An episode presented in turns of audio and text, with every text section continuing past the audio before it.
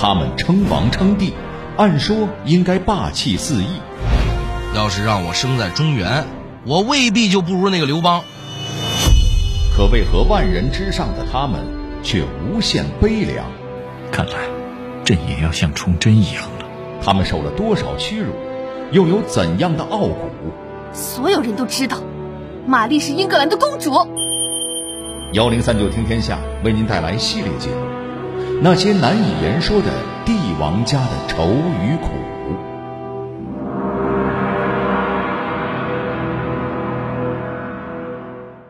这里是幺零三九听天下，大家好，我是田阳。话说，在汉高祖刘邦登基的第十一年，他派出了一个名叫陆贾的大臣去搞外交，任务呢就是说服一个偏远的蛮夷小国归顺汉朝。没想到和这国家的王一搭上话，因伶牙俐齿出名的陆贾竟然犯了愁。原来，当陆贾问他为什么不肯归顺的时候，这个君王竟然大大方方的说：“要是让我生在中原，我未必就不如那个刘邦。”哎，这人谁呢？口气怎那么大呢？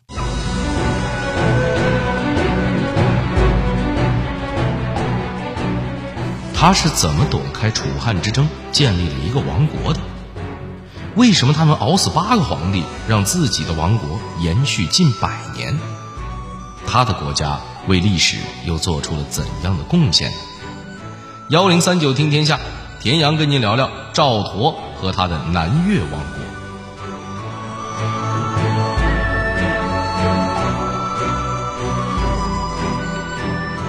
没错，赵佗就是开头提到的，说自己比汉高祖刘邦还牛的那个人。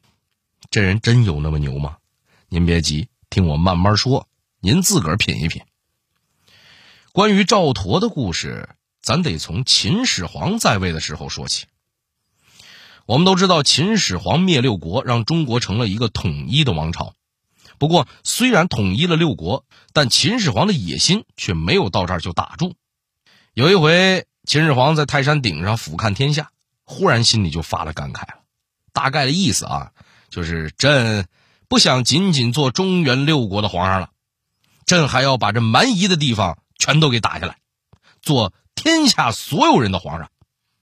说干就干，秦始皇呢就准备了五十万大军，御驾亲征啊，去打这个百越的君主。那位说了，哎，等会儿那百越是什么地儿啊？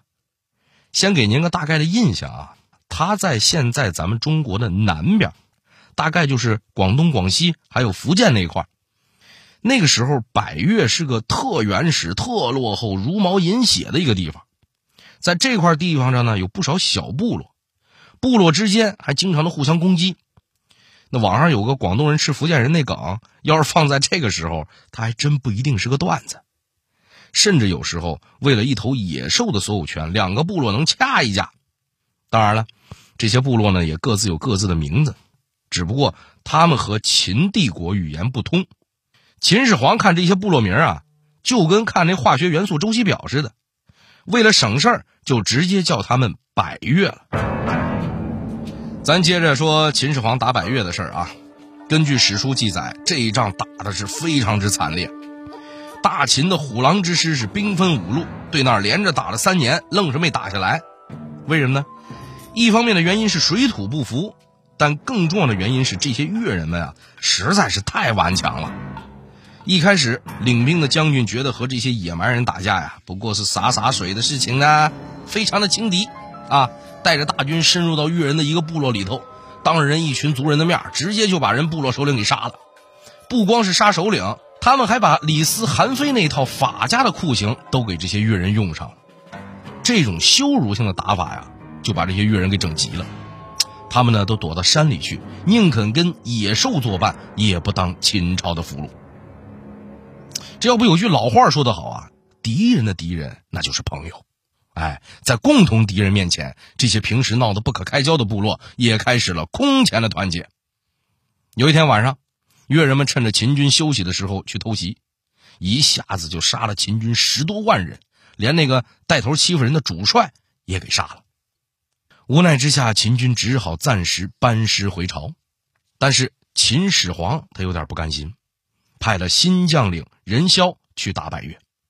这回又打了三年，历尽辛苦，终于把百越收进了秦朝的地图。后来啊，秦始皇重新划分疆界，把这个地方划分成了三个郡。从这儿开始，蛮夷、百越摇身一变成了大秦的岭南三郡。岭南这个说法也一直用到了今天。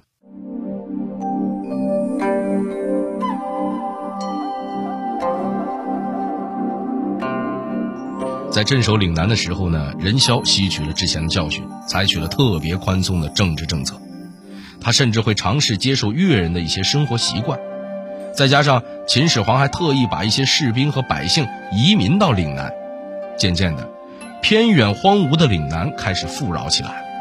不光人口多，还学着中原发展起了商业和手工业。然而好景不长。到了秦朝末年，中原大乱，群雄割据，当时的岭南已经有了几十万军队，可负责镇守的任嚣却病重了，根本没力气处理这么大一块地方。难道才刚有一点起色的岭南，又要变回落后的百越吗？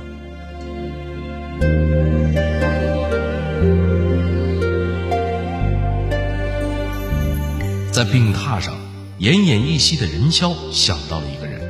那就是他曾经的副手赵佗。面对着岭南这个烫手山芋，赵佗会怎么处理呢？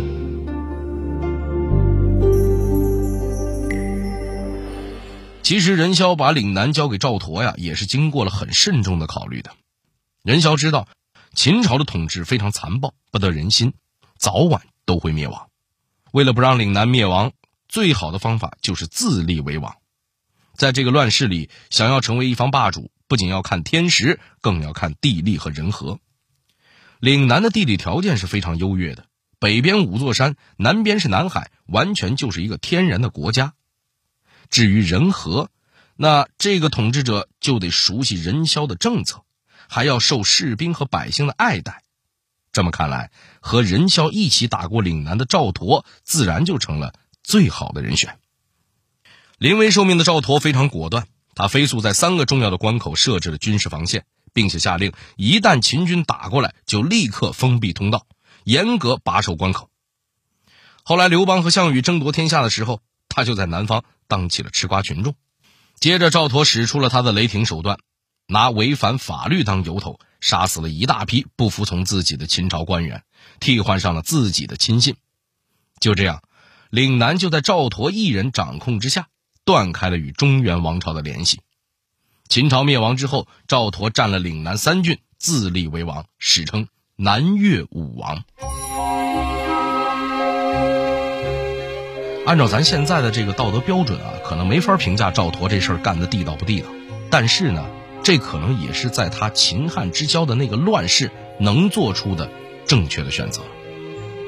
而且呢，根据史实啊。对于岭南人民来讲呢，赵佗人确实做了不少好事儿。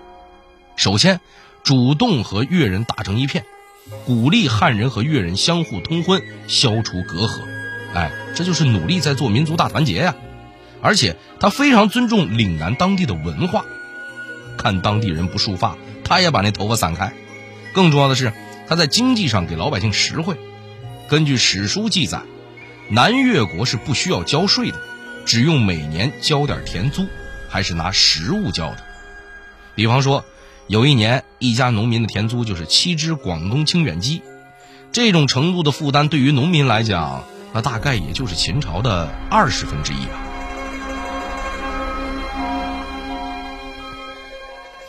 后来汉高祖刘邦统一了天下之后，看着世外桃源一样的岭南，特别的眼馋，这才有了咱们开头提到的那段故事。刘邦派陆贾去劝赵佗向汉朝纳贡称臣，结果这陆贾一见面就被噎得不知道说什么了。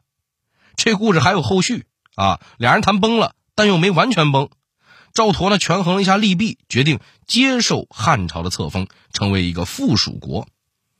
但他呢有他自个儿的要求，汉朝每年要给南越提供他们最缺乏的牛马和铁器。就这样。双赢交易达成，直到刘邦去世，南越和汉朝都相安无事。不过刘邦去世之后呢，他的媳妇吕后啊，对这个南越就不太客气了。他一掌权，立刻就切断了汉朝和南越之间的铁器还有牛马交易。更损的是，他下令不许任何汉人往南越运母的牛和马。为了国家大计，赵佗咽下了窝囊气，反而派三个使臣前往长安谢罪，请求汉朝解除禁运令。可是这吕后啊，嚣张跋扈惯了。哪能把一个南越王放眼里啊？他不光扣留使臣，还派人杀了赵佗留在中原的兄弟宗族，马上就准备刨赵家祖坟了。赵佗生气了，后果也很严重啊！他宣布，南越从此和汉朝势不两立，从此开战。前头咱也提了，越人打自卫反击战很有一手，就算吕后恨得牙根痒痒，南越还是打不下来。就这么一直僵持了好些年。直到汉文帝登基，这事儿才迎来了转机。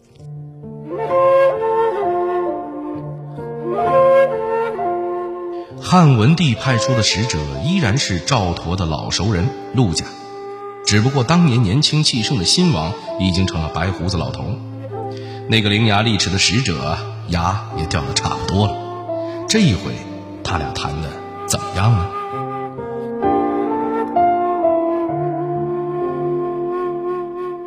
这回陆贾给赵佗带去了汉文帝的信，大致意思呢是挑拨汉朝和南越关系的是吕后，我刘恒对南越是非常友好的，我愿意给南越恢复以前的所有待遇，希望你也不要再抵抗汉朝了。这回赵佗没有再怼陆贾，他有点感慨地说：“南越在战争年代是宝地，但在和平年代却很难发展经济。”即便是你陆贾不来，我也已经准备向汉朝称臣了。就这样，南越接受了和平演变，汉朝也进入了最富有的文景之治时期。南越和汉朝就这样友好往来了四十多年。根据史书记载，赵佗活了一百多岁，直到汉武帝登基四年之后，他才安详去世。不过，南越的国运也随着他的去世开始走起了下坡路。南越国的第二任国君是赵佗的孙子，他还是向汉朝称臣。为了表示自己的忠诚，他还把自己的太子赵婴齐派到长安去当人质。在去长安之前，赵婴齐呢已经在南越国娶了一个妻子，还有一个长子。结果一到长安，他就碰到了一个姓鸠的美女。一下子，这小色批的 DNA 动了，马上把人娶回家当了小妾，还生下了一个庶子。那用现在话来讲呢，赵英奇啊，也是一典型渣男。不过，这个小妾鸠氏也不是一个没有故事的女同学。哎，具体什么故事呢？您甭急，后面啊，马上就跟您讲到。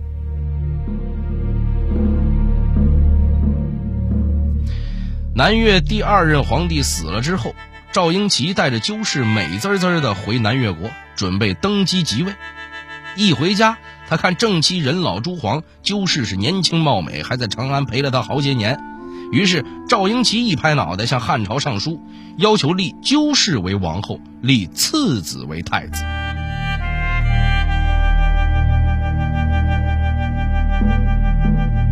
您要不说赵英奇这步棋得有多傻呀？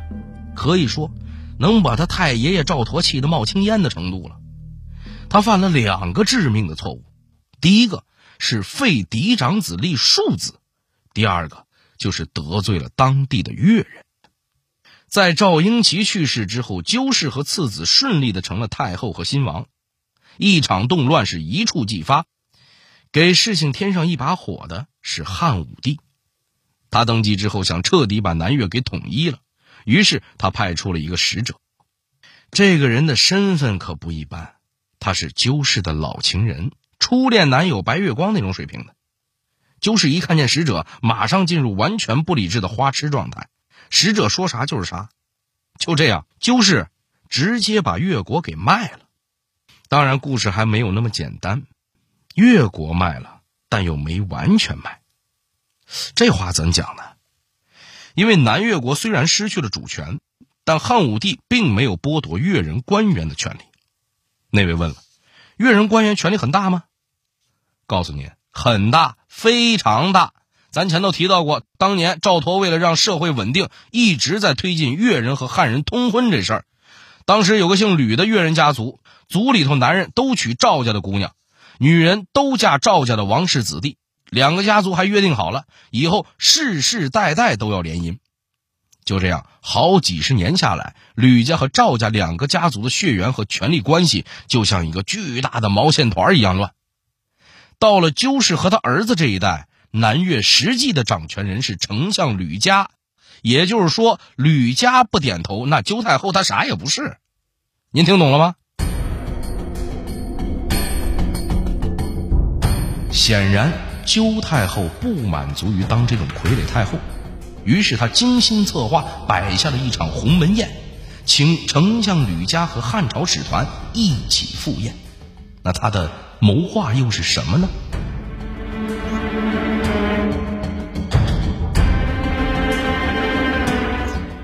说出来啊，您可能不信。哎，这顿饭吃完之后，最后的结果是什么呢？鸠太后和南越王都死了。这故事有点长啊，您也别急，咱从头慢慢讲。宴会上呢，鸠太后啊就质问吕家：“哦，为什么不肯归降汉朝啊？”他本来是想激怒吕家，这样呢就可以借使节的手杀死他，再自个儿夺权。您瞅这算盘算的啊！但吕家呢没上这当，哎，使节呢也有所顾忌，不敢动手。这么一来，鸠太后急了，亲自抓起士兵的长矛，准备刺杀吕家。没想到。鸠太后的儿子，也就是南越王，竟和他不是一条心。南越王不想把这事儿闹大了，直接就上去阻止了鸠太后。这件事情之后，吕家就一直装病，也不来上朝。单凭鸠太后一个人，也没法找到机会杀他。宴会的事情看似已经过去，但其实吕家才刚刚开始他的反击。他表面上装病。实际上却一直在散布鸠太后母子的谣言。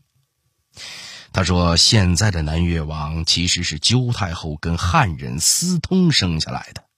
如果我们越人都归顺了，鸠太后就会把所有的金银珠宝都献给汉武帝，还会把所有的越人都卖成奴隶。越人对鸠太后的汉人身份本来就很不满意，这样一来，他们更加支持吕家。”坚决抗拒归降汉朝，那汉武帝爱打仗不是盖的呀！一看南越不合作，直接就选择武力统一吧。来吧，他派出了十万人马，浩浩荡荡往岭南进军。然而汉军还没到，人吕家先动手了。他带兵冲进宫，杀死了鸠太后、南越王和汉朝使者，重新立了先帝的嫡子当南越王。这也是最后一代的南越王了。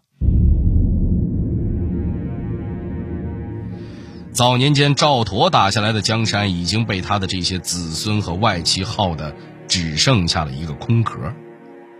汉武帝打来的时候，军队内部是军心涣散，溃不成军。在吕家死后，岭南当地的豪强望风而动，直接一水儿的投降了汉朝。就这样，从秦始皇到汉武帝，从落后的蛮荒之地到与中原一脉相承。存世近百年的南越国就此终结，完成了他的历史使命。从此，岭南地区沐浴在了泱泱中华的荣光下，走向之后两千年波澜壮阔的辉煌岁月。